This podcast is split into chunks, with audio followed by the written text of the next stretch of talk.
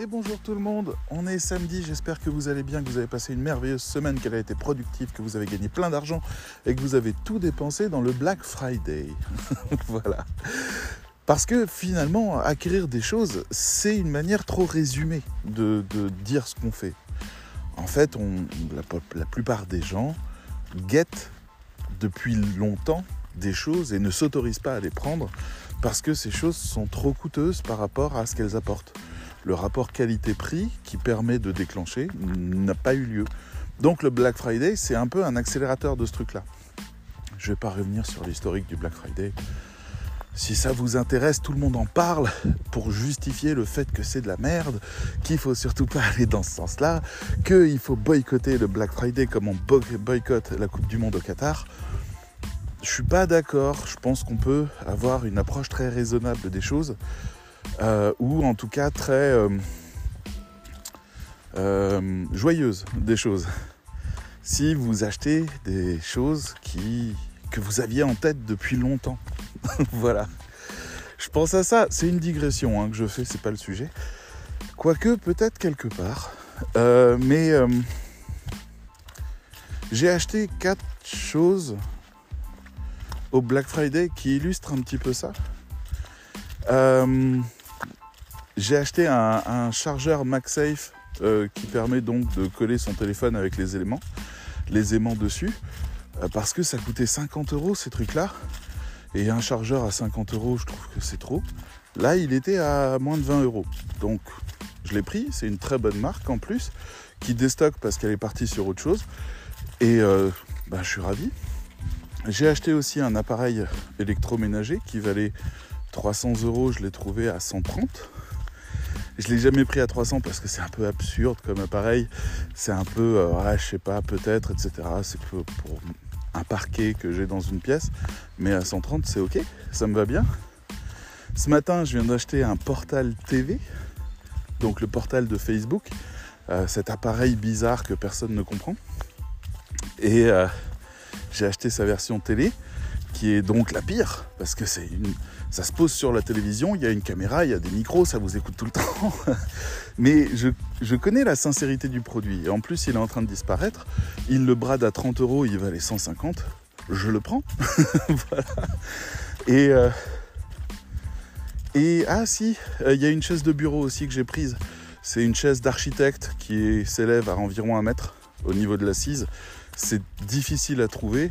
J'en ai trouvé une qui est de la même couleur que mon bureau, qui est un assis debout. Euh, c'est génial. Donc euh, je l'ai pris et j'ai économisé aussi, euh, je sais plus, 50 euros dessus. Voilà, tout ça, je les avais en tête il y a encore des mois. Tout ça, j'y réfléchissais en me disant est-ce que j'achète ou pas? Est-ce que c'est le moment? C'est un peu coûteux On ne sait pas de quoi l'avenir va être fait Est-ce qu'il vaudrait mieux pas que je réserve mon argent? Le Black Friday arrive et dit allez, on déclenche tout on déclenche tout. Alors il y a des choses que j'ai pas prises et que j'ai encore en tête, notamment une batterie MagSafe qui permet de coller derrière son téléphone et de recharger son téléphone en entier parce que ça m'arrive régulièrement le matin. Quand je pars euh, marcher avec le chien, ben, je me retrouve avec un téléphone qui a plus que 15% de batterie et j'aimerais enregistrer à ce moment-là. J'aimerais faire des choses et je peux pas parce que le téléphone est vide, je n'ai pas pensé à le recharger le matin. Voilà. Donc si j'avais une petite batterie toujours prête dans la voiture ou ailleurs, je sais pas, et que je colle ça derrière, ben ça réglerait mon problème. Mais euh, je veux pas mettre plus de 30 euros pour ça. 20, 30, ça me semble bien. Bon, j'ai pas trouvé ce que je voulais à ce prix-là. Même s'il y a eu des offres, ça n'a pas déclenché. Donc, ce genre d'approche me semble saine. Parce que ces appareils, je les achèterai bien volontiers à un moment donné. C'est tout à fait possible. Mais voilà, c'est un peu mon raisonnement que j'avais envie d'apporter sur le Black Friday que tout le monde accuse d'être le diable et le démon. Je pense qu'il faut le voir aussi comme un déclencheur. Il faut se dire, il y a des gens qui guettent un meilleur prix, qui guettent un signal, qui guettent quelque chose qui soit plus en adéquation avec la valeur qu'ils donnent au produit. Il y a, vous voyez, par exemple, j'aurais aucune chaise chez moi, de bureau et je devrais tout le temps travailler debout, je discuterai pas sur le prix de la chaise de bureau que j'ai acheté je l'achèterai euh, peu importe son prix. J'ai besoin d'une chaise de bureau, donc je l'aurais prise. Mais comme c'est un peu superficiel, que ça m'empêche juste de pouvoir travailler en mode assis quand le bureau est debout, c'est-à-dire en mode surélevé, chose que j'adore, euh, ben, c'est un peu un caprice. Donc il fallait attendre un meilleur prix pour une meilleure chaise. Voilà. Donc moi je pense que boycotter ça n'a pas de sens. Mais euh, c'est plus une question d'hygiène économique personnelle, quelque part. On doit plus y réfléchir dans ce sens-là. Comment faire pour que ce qu'on achète nous amène plus loin et ne, ne, ne soit pas là pour nous pénaliser? Deuxième chose importante concernant le Black Friday, c'est peut-être le moment d'acheter les cadeaux de Noël, là, ce week-end. Parce que vous pouvez économiser énormément d'argent en achetant des choses qui sont meilleures que ce que vous auriez pu offrir. C'est une vraie question. Donc ça, mérite qu'on se pose pendant euh, une heure et puis qu'on réfléchisse, qu'on fasse la petite liste des cadeaux de Noël et puis qu'on réfléchisse à ce qu'on achète, à qui, pourquoi? Et puis qu'on regarde s'il y a des offres, parce que ça va durer tout le week-end à peu près. Donc qu'on regarde s'il y a des choses qui peuvent être offertes, parce que pour le coup, euh, je sais pas, pour 20 ou 30 euros, vous pouvez offrir pour 50 ou 100 euros à tout le monde. Et des belles choses, des choses qu'ils veulent vraiment. On prend le temps d'y réfléchir. C'est aussi une occasion de faire des économies. Si vous êtes raisonnable, c'est-à-dire si vous amortissez la dépense que vous allez faire pour Noël, en gâtant vraiment les gens que vous aimez. C'est une autre manière de penser le Black Friday. C'est à ça que ça sert normalement. Mais euh, Bien sûr, il y a énormément d'arnaques, il y a énormément de choses, il y a énormément de gens qui ont gonflé les prix. J'ai vu des choses. Je crois que j'ai trouvé le pompon. je l'ai partagé sur, sur LinkedIn il y, a, il y a quelques jours. Mais alors ça, c'est le pompon. C'est, euh, c'était sur Rakuten, donc euh, Price Minister Rakuten, le, truc qui fait moitié occasion, moitié neuf, moitié arnaque. Et euh, eux, ils vendaient un iPhone 10 donc c'est 2017, hein, l'iPhone 10. De base, 64 Go, le plus petit, hein. reconditionné à 274 euros, ce qui est plus cher que la moyenne des appareils euh, des iPhone 10 64 Go reconditionnés chez la concurrence, donc c'est plus cher, avec une offre donc à moins 74% si je me souviens bien, parce qu'ils ont pris le prix de base de 2017, c'est-à-dire le prix neuf de 1000 et des brouettes, d'ailleurs c'était pas ce prix-là à l'époque, de 1000 et des brouettes, pour dire regardez, ça valait 1000 euros, aujourd'hui c'est 274 euros, vous économisez 700 euros.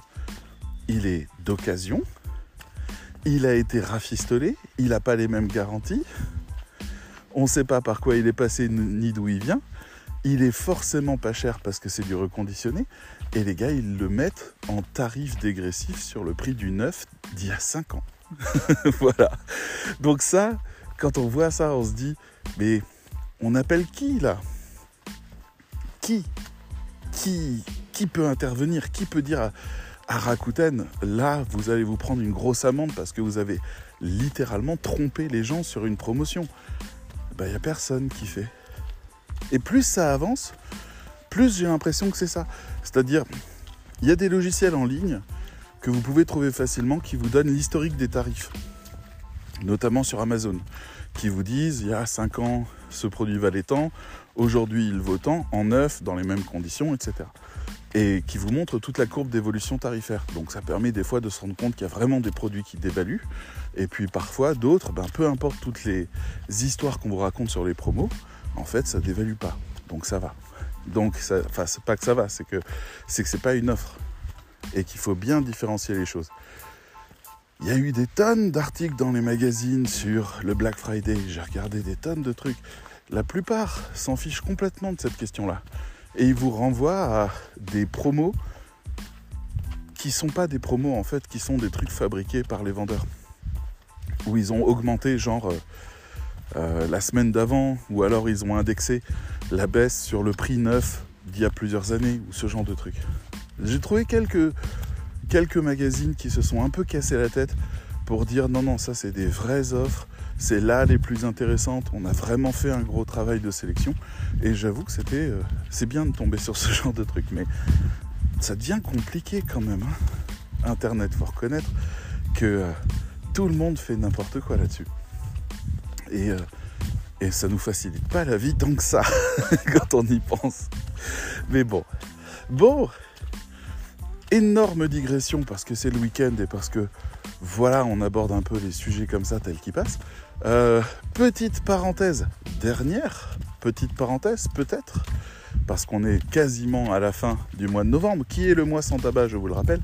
Donc je vous rappelle les trois grandes vérités que je répète dans tous les podcasts du mois de novembre depuis le début. Si vous êtes fumeur, moi je suis un ancien fumeur, bravo, merci à moi, j'ai réussi à arrêter de fumer sans difficulté.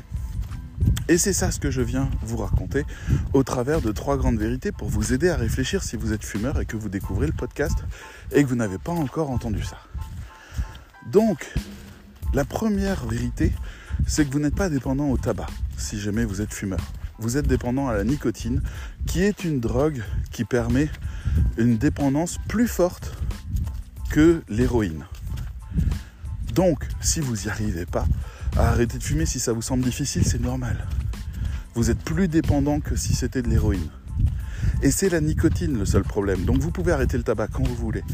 Vous pouvez changer par des substituts, vous pouvez passer à la cigarette électronique, c'est pas du tout un problème. Le tabac n'est rien dans l'histoire, à part une saloperie qui vous envoie du goudron et de l'arsenic dans la gueule en grande quantité.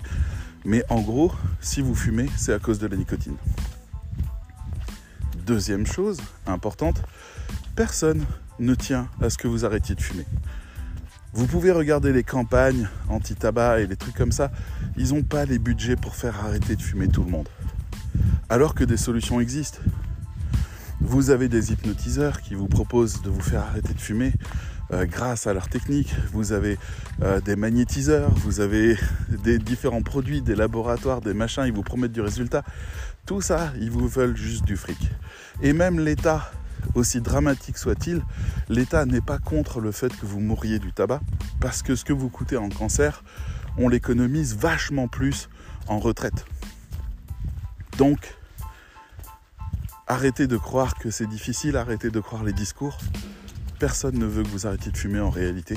Tout le monde vous fait croire que c'est difficile. Troisième vérité, il existe un programme qui est disponible euh, sous prescription médicale, sans difficulté. Hein. C'est un programme à base de patchs et de substituts nicotiniques qui vous permet d'arrêter de fumer définitivement, durablement, sans effort, en 3 mois, de 3 à 6 mois. Si vous voulez prendre le temps, moi j'ai pris mon temps, je l'ai fait en 5 mois, mais de 3 à 6 mois, vous pouvez comme ça arrêter de fumer, rentrer dans un programme qui va imposer à votre corps un sevrage nicotinique qui va prendre son temps, qui va pas vous stresser, que vous allez continuer à vivre tranquille à côté, que si vous fumez une clope ou deux de temps en temps pendant votre programme parce que c'est difficile, bah c'est pas grave, parce qu'arrivé à la fin, vous aurez quand même arrêté.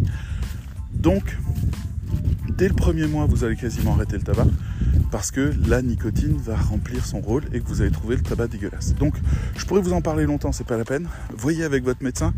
Prescription médicale, depuis un an, c'est remboursé par la Sécu. Ça vaut une centaine d'euros si jamais vous ne voulez pas être remboursé par la Sécu, mais il vaut mieux passer par un médecin parce qu'il y a des petits risques pour le cœur avec la nicotine. Donc, il faut quand même qu'il donne son accord. Et voilà, vous avez euh, la solution. Elle est simple, elle est connue, ça fait des années qu'elle fonctionne. Je l'ai utilisé. Je me, suis, je me suis dit que ça serait difficile, ça l'a pas été. Donc voilà. C'est le mois sans tabac. Allez-y. Arrêtez d'écouter le chant des sirènes. Arrêtez de croire que c'est difficile, ça l'est pas. Arrêtez la cigarette. Parce qu'en plus, vous êtes ringard maintenant avec ça. Il n'y a plus que 20% des gens qui fument, là où il y en avait 70 quand vous avez commencé. Euh, vous êtes la personne qui gêne et la personne qui sent pas bon. Et en plus, c'est pas bon pour votre santé. Alors arrêtez. C'est aussi simple que ça. Voilà, je vous souhaite bon courage de ce côté-là. Le sujet dont j'avais envie de parler aujourd'hui, c'est un truc un peu complexe, mais j'ai vécu deux époques et ça me fait réfléchir un petit peu à ça. Alors c'est un peu flou comme sujet dans ma tête, c'est pas super évident, Mais en gros, il y a une époque où on achetait des films, où on achetait des chansons, de la musique, où on achetait des livres, où on achetait des œuvres audio, etc. On devait donner de l'argent en échange de cette œuvre, quelle qu'elle soit. Et aujourd'hui, on est dans l'ère du buffet à volonté, où on paye pour un accès illimité. Et je me demandais, qu'est-ce que ça change profondément, ce changement de relation par rapport à, aux œuvres? Un exemple, euh, ça fait très longtemps que j'aime une artiste qui s'appelle Lorina McKennitt, qui est, euh, mon Dieu, anglaise, irlandaise, je ne sais pas trop, mais qui joue des musiques traditionnelles, folkloriques, anglaises à la harpe, avec euh, vraiment un talent de chant, etc., qui font que ça vibre, pour moi ça marche. Et je me suis rendu compte il n'y a pas longtemps que elle avait sorti des nouveaux albums et que je les avais pas écoutés. Et que j'étais parti sur autre chose. Une seconde.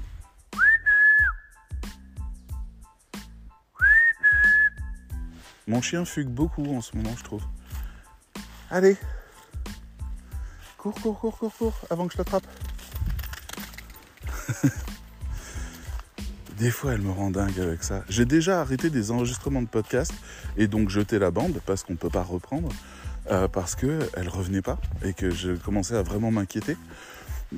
Donc, vous l'avez peut-être déjà entendu dans d'autres épisodes.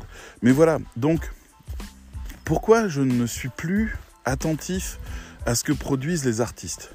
C'est ça ma question. Un nouveau livre de tel auteur que j'aime, bah c'est pas urgent. Il fait partie de tous les livres que je peux avoir, notamment avec des abonnements. Un journal qui, euh, par exemple, je sais pas, Libération, Le Monde, Le Quotidien, peu importe en tout cas, qui, euh, qui parle de choses qui m'intéressent ou qui correspondent à mes valeurs, bah, je les écoute moins parce que je suis abonné à Caféine qui m'offre 200 journaux, 300 journaux et j'utilise plus le moteur de recherche de Caféine pour lire des articles sans trop plus me soucier ni du journal qui a écrit l'article, ni même, et c'est encore plus triste, de l'auteur. Pareil pour les communications, je pourrais suivre des gens sur les réseaux sociaux et euh, me soucier de leur discours. Il y a des, par exemple, il y a Olivier Andrieux qui propose une newsletter payante dans laquelle il tient des, des propos ou euh, des analyses ou donne des informations qui sont exclusives aux abonnés, c'est très bien, mais ce sont des informations que les gens achètent. Ce n'est pas euh, Olivier Andrieux. On peut acheter les livres d'Olivier Andrieux, ça c'est pas un problème. Mais en même temps, il existe des trucs comme anciennement Z Librairie, qui est regroupé de manière pirate et illégale 11 millions de livres, dont tous les livres d'Olivier Andrieux qui sont là. Et ça a été une exploitation massive. Dire que, que ce soit du côté légal ou du côté illégal, ces buffets à volonté sont présents. Et j'ai l'impression que là où avant on mettait 20 euros ou 30 euros pour rentrer dans, dans un livre, explorer ça, ben on accordait une vraie valeur à ce livre. C'est-à-dire qu'on était engagé par rapport à son propos. Aujourd'hui, un livre ne nous plaît pas, en numérique en particulier, il y en a des milliers d'autres. Et c'est pas rien de le dire. Euh, beaucoup de gens qui commencent à collectionner un petit peu comme ça, de manière légale ou illégale, les e-books se retrouvent avec des milliers d'e-books, genre la collection complète de Jules Verne, qu'ils ne liront jamais. jamais. Et quand à un moment donné on se rend compte qu'on a plus de livres qu'on ne pourra en lire dans sa vie avant de mourir, ça devient vertigineux. Et ça devient problématique. Parce que c'est bien d'avoir un buffet à volonté, mais si on ne mange rien dessus parce qu'on est un peu euh, étourdi par le nombre d'offres possibles, ben il y a, quelque chose qui ne fonctionne plus. La valorisation qu'on donne à l'objet, à l'exclusivité de l'objet, euh, n'existe plus. Je pourrais me passionner pour les livres d'Amélie Nothomb, par exemple, comme je l'ai été pendant longtemps, mais je la suis plus depuis longtemps. Pourtant, si j'achetais genre, je sais pas, trois livres par mois, ben je m'intéresserais à, qui je donne ce privilège de pouvoir euh, euh, rentrer dans ma vie. je serais intéressé par toute l'actualité, je lirais de la presse sur le sujet. Là, je tombe dessus par hasard, c'est bien, je commence à lire, je m'ennuie, je passe à autre chose. Et finalement, la valorisation, ce petit truc en plus qui dit tu ne vas pas avoir 1000 livres, tu vas en avoir que 3, choisis les biens.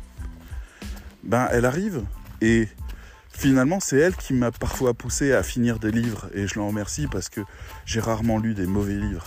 Mais des fois, j'étais prêt à lâcher. Et j'aurais lâché si j'avais eu juste à côté comme concurrent la dernière série Netflix ou ce genre de choses. Là, j'ai, j'ai pu me concentrer dessus parce qu'il n'y avait pas trop de concurrence en face. Même chose pour les albums de musique. Combien de fois j'ai acheté un album? À une époque, j'étais passionné du groupe anglais Iron Maiden. Et euh, j'étais jeune. Hein. Et euh, acheté leur album. Et je me souviens d'un album qui s'appelait euh, Seven Son of the Seven Son, si je ne me trompe pas qui était le premier dans lequel il rentrait du synthé.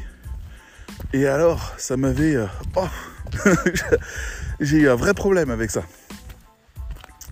Bah, je pouvais pas avoir 10 000 albums, donc je l'ai réécouté encore et encore.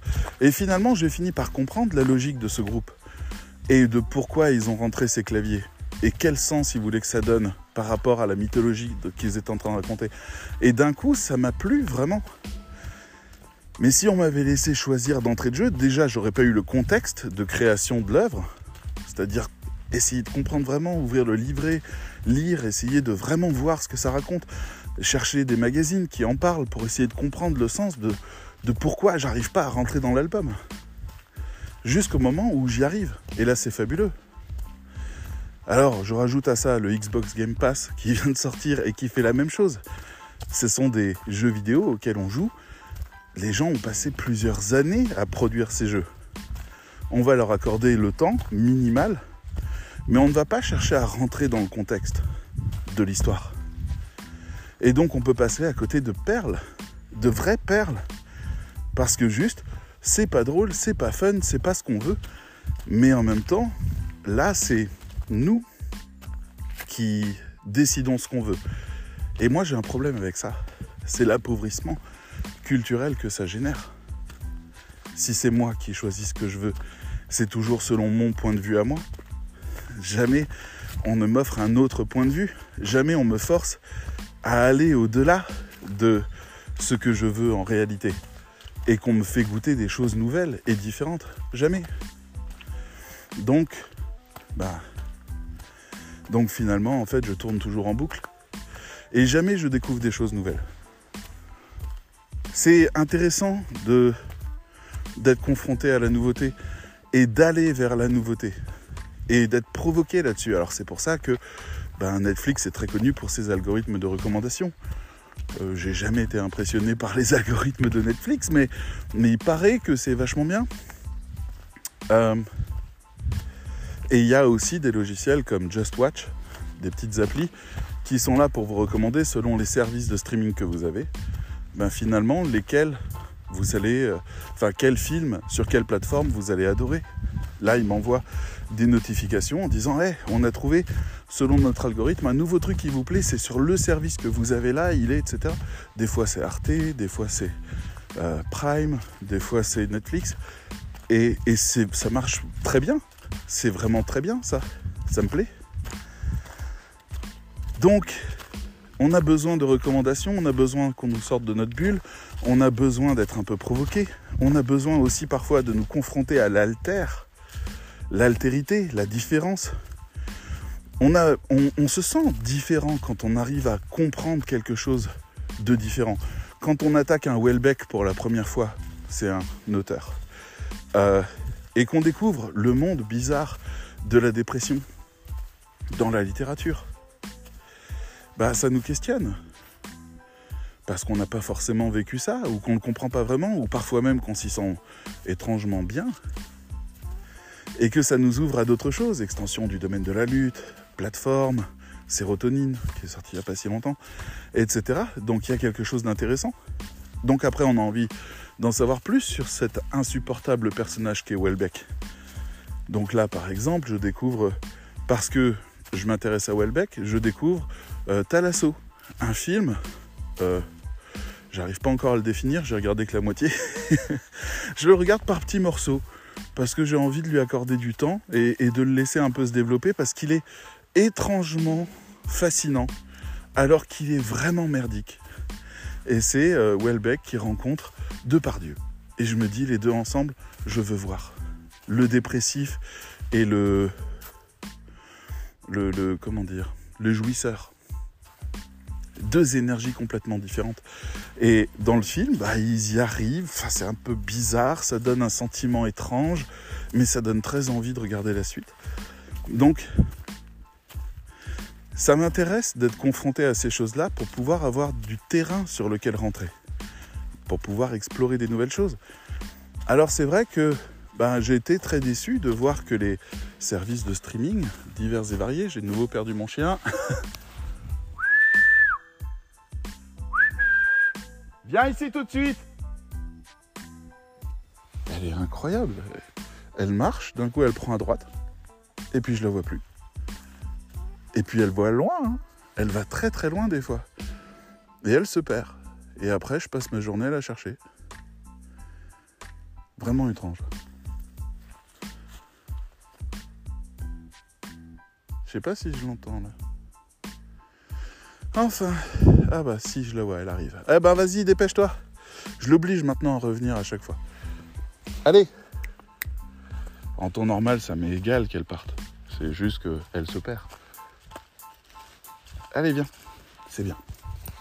Pardon, donc je reprends. Les services de streaming, en fait, me plaisent moyen. Parce que ils ont une offre qui les intéresse eux. C'est-à-dire, ils viennent vous dire, euh, voilà les morceaux que tu vas aimer. Et ils vous mettent des trucs euh, genre Harry Styles. Je n'aime pas. Et à force que d'être martelé par ça, de rap, je, n'aime pas le rap. Euh, c'est pas que je n'aime pas le genre rap, j'aime le genre rap, mais j'aime le rap des années 90, j'aime certains rap d'aujourd'hui qu'on appelle rap conscient, vaguement, mais c'est 10% du rap. Tout le reste, c'est du festif, c'est du machin. Ils parlent, je comprends rien à ce qu'ils disent. Ils mettent tellement d'effets dans leur voix que je capte que dalle. Moi, je suis un enfant du rock, du son pur. Euh, j'ai beaucoup de mal avec les sons transformés. Mon oreille n'est pas faite pour ça. Et donc, bah, c'est horrible pour moi. C'est vraiment une boîte à rythme avec quelqu'un qui chante un truc que je comprends pas. Il n'y a pas plus frustrant. Donc, je voudrais écarter le rap, dire au service de streaming, ça ne m'intéresse pas, sauf qu'ils me disent, bah, c'est quand même le style dominant, donc t'as pas le choix, parce que nous, c'est ce qu'on vend. Parce que oui, les services de streaming ont des stratégies commerciales, ils vendent des choses. Alors, euh, j'ai un peu de mal avec ça, j'aimerais affiner le style. Par exemple, dernièrement, je me suis dit, est-ce que c'est normal que mon service de streaming, euh, que ce soit euh, Spotify ou que ce soit Apple, je crois que j'ai aussi YouTube Premium, YouTube Music, est-ce que c'est normal qu'ils me disent pas quels sont les derniers morceaux français, mais pas les machins populaires? Non, les petits gars avec leur guitare, les, jeunes femmes avec des voix magnifiques, euh, les trucs un peu travaillés, un peu historiques, les anciens albums remasterisés. Bref, il y a une culture gigantesque de la chanson française qui m'intéresse profondément et qui est totalement inaccessible. L'algorithme de l'un ou de l'autre a décidé que j'aimais que le style anglais. Et je le renforce en plus en l'utilisant de plus en plus. C'est-à-dire qu'ils me font oublier cette culture française que j'aime. Et c'est un vrai problème. Donc, si je veux découvrir de nouvelles choses, il faut que je cherche des informations par ailleurs.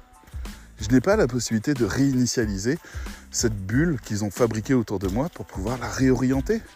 J'aime le jazz, pas euh, avec passion, mais j'aime le jazz en tant qu'ambiance. Ça me plaît énormément. Euh, j'aime aussi la techno minimaliste. J'aime la chanson française acoustique. J'aime les artistes engagés etc., etc. Et je n'ai rien de tout ça. Jamais. Il faut que je les cherche par moi-même. Et là, je me dis, il y a une défaillance. Ça ne devrait pas arriver. Oh, il y a un chien gigantesque en face. Enfin, ça ne devrait pas arriver. Et pourtant, ça arrive. Alors, dans le même genre, je me suis rendu compte que ben, personne m'informait du dernier album de Lorina McKennitt ou ce genre de choses. Et que c'est pas normal. Euh, je voudrais aussi être informé de ça. Je voudrais que pouvoir avoir une bibliothèque vivante, dire ben j'aime ces artistes-là, dis-moi quand ils font des choses nouvelles, parce que j'ai envie de m'intéresser à la vie de l'artiste et de plonger dedans, et de pouvoir suivre et mieux comprendre le sens des albums. Là, il y a, c'est comment, c'est DJ Dunkel, je crois. C'est un des deux qui a, faisait partie du groupe R, qui a sorti un album, et l'album, il est bizarre, il est je sais pas, c'est compliqué. Je suis tombé sur une description à un endroit où en fait il explique qu'en gros c'est la fin du monde écologique et qu'il voulait faire un album qui parle de ça. Bah ouais, maintenant je comprends mieux. ça a plus de sens et j'aime quand ça a plus de sens. Bon, ils ont rattaché leur chien et le mien c'est de nouveau barré.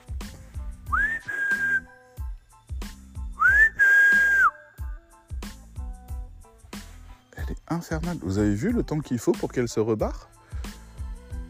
Et elle fait ça tout le temps.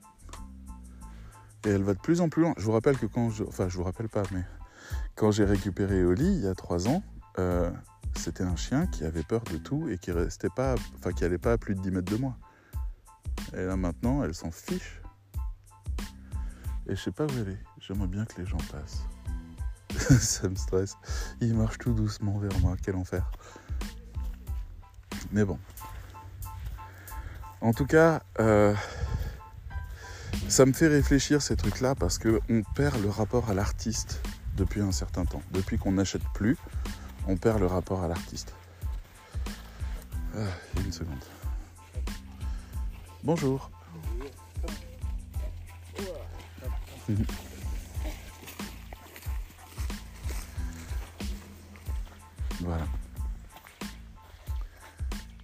Je n'ai toujours pas de chien, n'est toujours pas revenue. Enfin, donc, le rapport à l'artiste euh, me manque beaucoup. Ah si, j'entends quelque chose là dans les forêts. Ah oui, là voilà. Viens ici. Allez. Allez, dépêche-toi. Vous avez comme ça des gens, par exemple, sur YouTube que vous suivez? Quand ils finissent pas accusés de viol ou ce genre de truc, euh, ça vous plaît de les suivre. Et même YouTube en fait vous dit ah bah tu t'abonnes à la, à la page de cet artiste, tu mets la cloche, tu mets tout ça. Bah on va quand même pas te le signaler parce qu'on a d'autres trucs à te proposer. En fait, ces algorithmes, dès qu'il y a recommandation, essayent de casser vos liens avec les artistes. ils ne les favorisent pas du tout. Je me demande depuis un certain temps pourquoi les, les logiciels de streaming, Spotify, Deezer ou, euh, ou Apple ou Tidal ou je sais pas, euh, je les ai beaucoup regardés, je les ai tous testés à un moment donné parce que j'espérais qu'il y en ait un qui ait une page dédiée à ma bibliothèque, à mes abonnements et qui puisse me dire en permanence s'il y a des nouvelles choses sur les artistes que j'aime. Aucun propose ça. Aucun. Ils font tous passer des algorithmes de recommandation qui font que je rate des nouveautés de mes artistes. Et ça, moi, ça me questionne. Je ne comprends pas pourquoi on ne veut pas que je reste fidèle à un artiste en particulier. Pourquoi on est obligé de m'en coller d'autres à longueur de temps? Alors tout à l'heure, je disais que j'aimais la nouveauté, donc c'est contradictoire, je devrais adorer. Mais j'ai besoin des deux. J'ai besoin de, rester sur mes acquis, de rester sur mes découvertes, de continuer à suivre l'aventure de mes artistes préférés qui continuent, eux, leur histoire. Chaque album d'un artiste, chaque nouveau livre, chaque nouveau film, chaque nouvelle série, peu importe, c'est une partie de son histoire et de son questionnement. C'est ce qui fait l'artiste. C'est pour ça qu'on parle de, euh, films d'auteur euh, et que Michael Bay est dans les films d'auteur, ce qui est quand même bizarre. Euh, ou euh, qu'on parle de voilà d'albums de, la maturité ou, je sais pas. Parce qu'en en fait il y a une histoire qui est celle de l'artiste et qui nous intéresse. Et elle est absolument pas valorisée.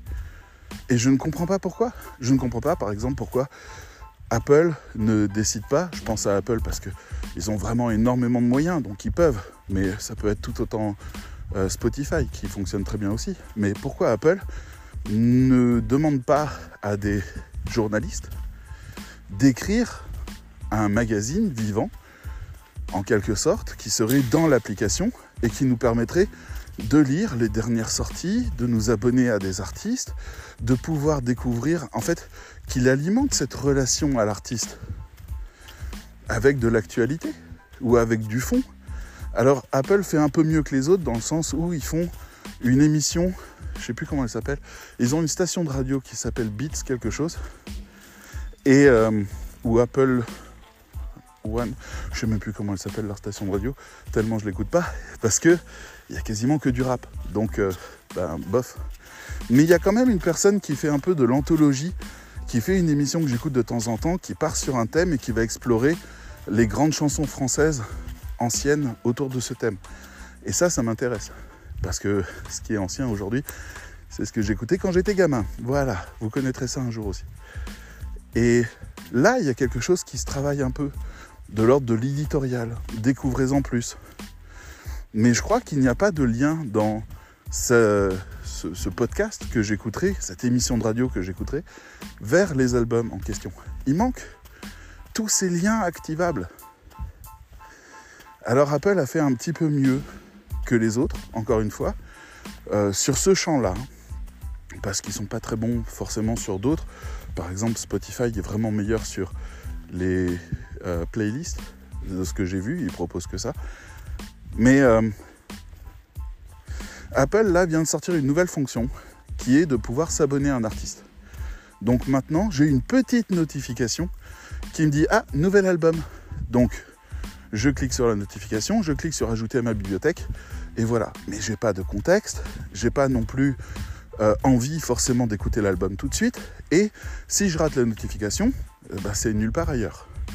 Ils disent qu'ils vont changer au fur et à mesure la page qui est dédiée à l'algorithme qui me fait des recommandations, j'en serais ravi, mais pour l'instant, c'est pas le cas.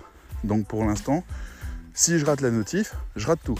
voilà, je ne suis pas mis au courant. Donc ça, c'est très frustrant. On est encore loin d'un vrai beau travail sur vos artistes. Vous vous êtes abonnés, figurez-vous qu'ils viennent de faire ça, figurez-vous ci, figurez-vous ça, etc. etc. Il n'y a pas.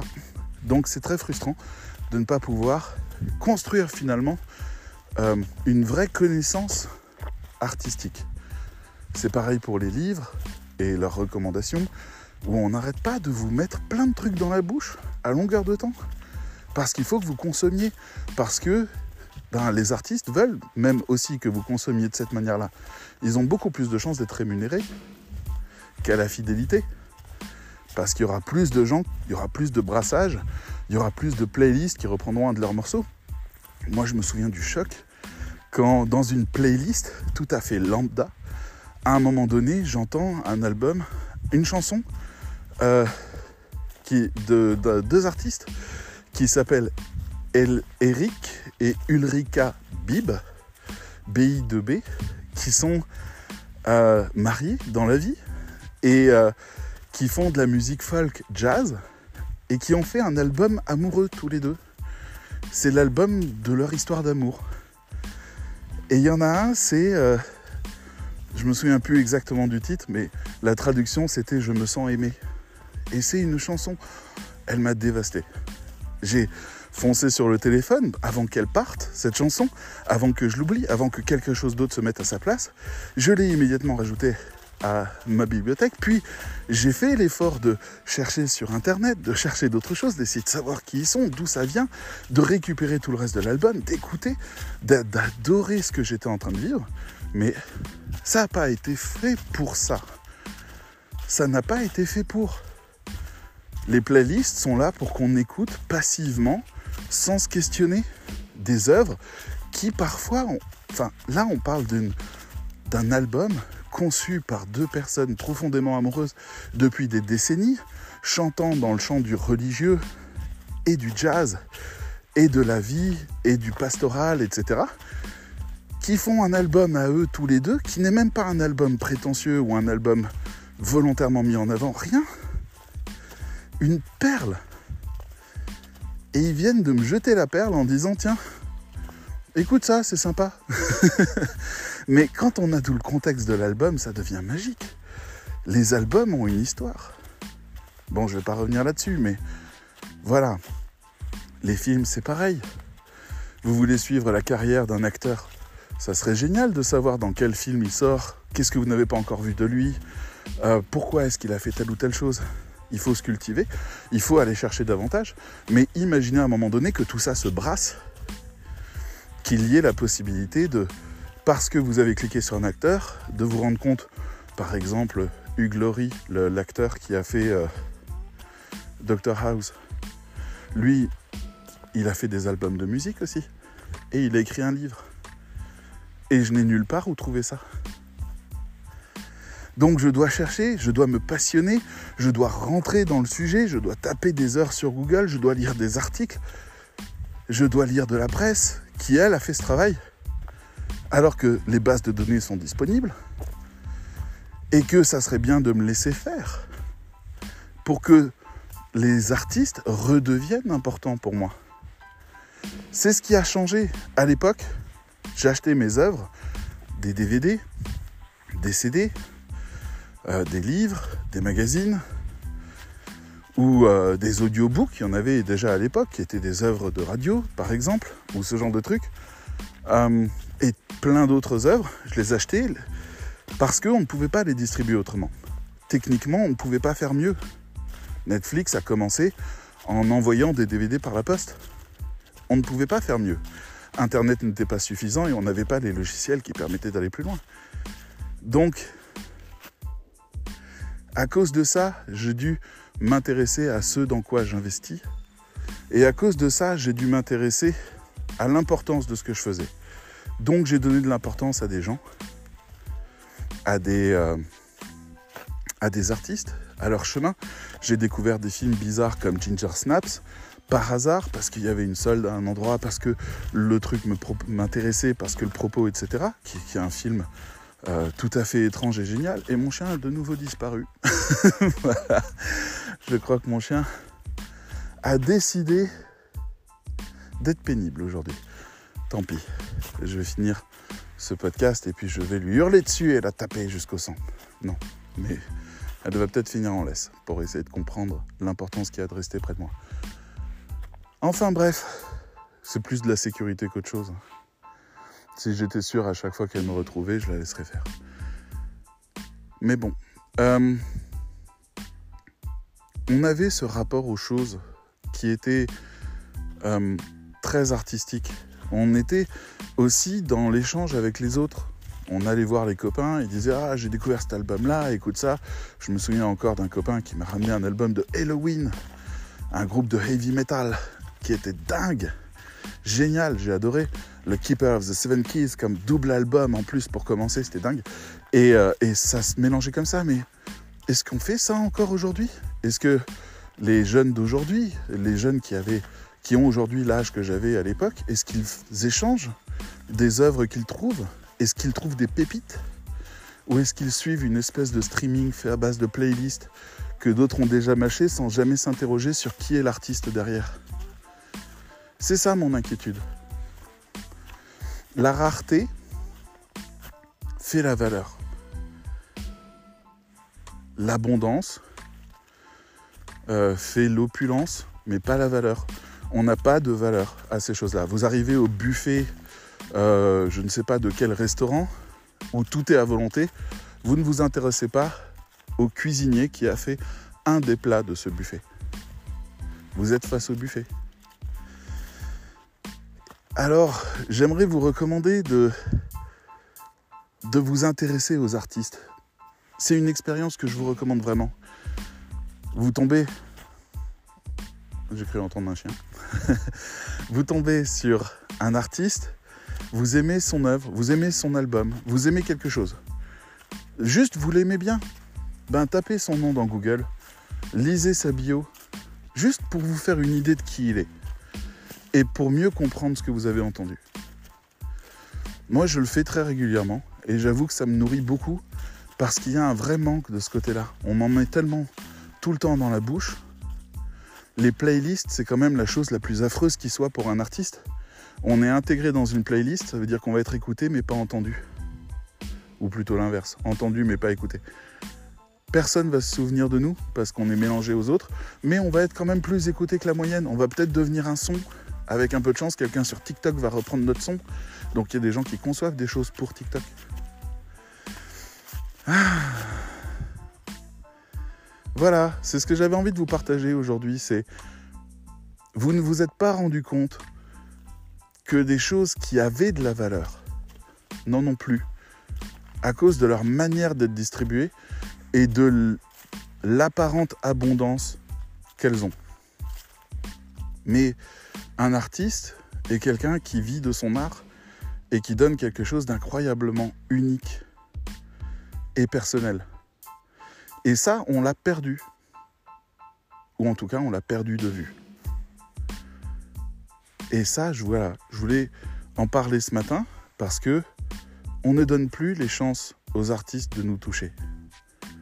On ne s'intéresse plus à eux en tant qu'humains ou en tant qu'art. On est rentré dans une espèce de rapport au divertissement. Si ça ne me divertit pas, ça doit s'en aller. C'est faux. C'est faux. Il faut parfois accepter d'être bousculé, de mal vivre les choses, d'être euh, très gêné. Je, repense à un groupe que j'ai aimé détester qui s'appelle Sigur Ross. Euh, ROS. Je vous recommande vraiment. C'est incroyablement intéressant et en même temps terriblement troublant. Ils ont fait une apparition dans Game of Thrones, euh, notamment en tant que musicien, pour vous dire un peu le côté euh, bizarre, intéressant du truc. Euh, et je les ai découverts dans une, dans une boîte de, Comment appelle ça? Une boîte de production et de distribution française de musique progressive. Et j'ai eu le droit d'aller faire un petit tour dans les cartons et de me choisir un disque. Et j'en ai pris, et c'était ça ce que j'ai pris. Et euh, le gars m'en a parlé pendant 20 minutes avant de me laisser partir. Avec ça, je faisais un stage chez eux. Et, euh, j'ai découvert quelque chose de stupéfiant. Littéralement stupéfiant, mais insupportable parce que terriblement émotionnel. Si ça avait été passé dans une playlist, d'ailleurs Siguros ne passe quasiment jamais dans les playlists, trop spécial, bah si c'était passé dans une playlist, vous vous seriez senti bizarre à un moment donné. Et ça, bah on veut pas. On veut vous laisser dans votre mood, dans ce que vous aimez. En fait, aujourd'hui, on sélectionne les artistes selon ce que vous, vous voulez. Quelque part, on aurait pu ouvrir cette conversation sur le statut de l'artiste. L'artiste faisait de la commande jusqu'au 16e, 17e siècle, puis il a commencé à faire des œuvres pour lui, que les gens sont venus acheter parce que ça leur parlait, et eh ben aujourd'hui on est dans une espèce de retournement où ils recommencent à faire de la commande. Et il faut se méfier de ça, et pour ça il faut nourrir le bon loup. C'est-à-dire donner de la valeur aux artistes que vous aimez en vous intéressant à eux. Voilà, c'était ma petite réflexion du week-end, et maintenant je vais rechercher mon chien. a encore disparu. Mais qu'est-ce qui lui prend?